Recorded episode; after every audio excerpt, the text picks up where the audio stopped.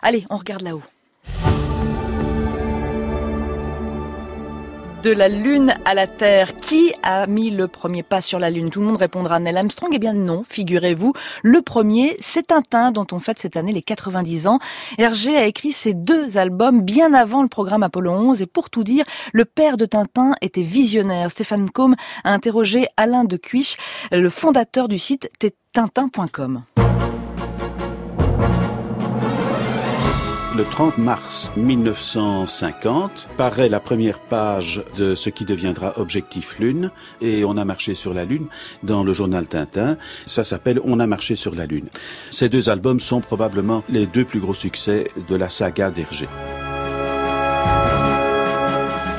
Hergé a évidemment de la documentation concernant les V2, mais il a surtout appris qu'il y a un professeur français qui s'appelle Alexandre Ananoff, et qui a publié en 1950 un bouquin qui s'appelle L'astronautique.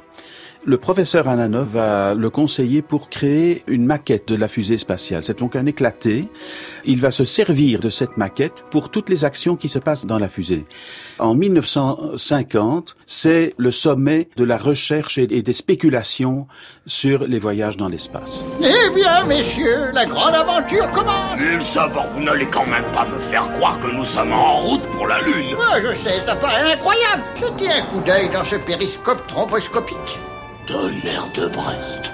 La Terre, notre bonne vieille Terre, vit à plus de 10 000 kilomètres. Et bientôt, mes amis, nous marcherons sur la Lune.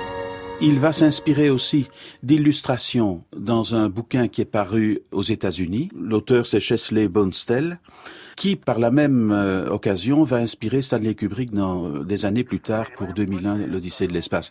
Notamment tout ce qui est les paysages lunaires. On ne voit jamais un extraterrestre dans. Euh, oui, la Lune est déserte dans Tintin. La, la, Lune est déserte. Hergé a dû vraiment se retenir parce que tous ceux à qui il parlait de son scénario, tous lui disaient ben, il faut à un certain moment un monstre qui arrive parce que c'est le cinéma américain quand même. Euh, et il résiste et je crois que c'est ça qui fait la force de cet album.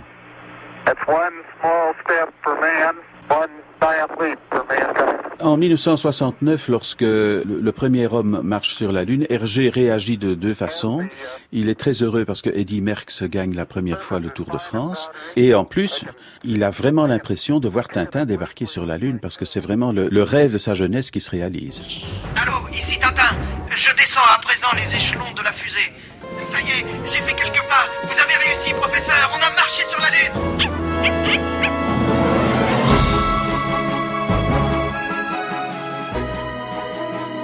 De Jules Verne à Apollo 11, une série de podcasts de Stéphane Combe que vous pouvez retrouver sur le site de France Inter, franceinter.fr.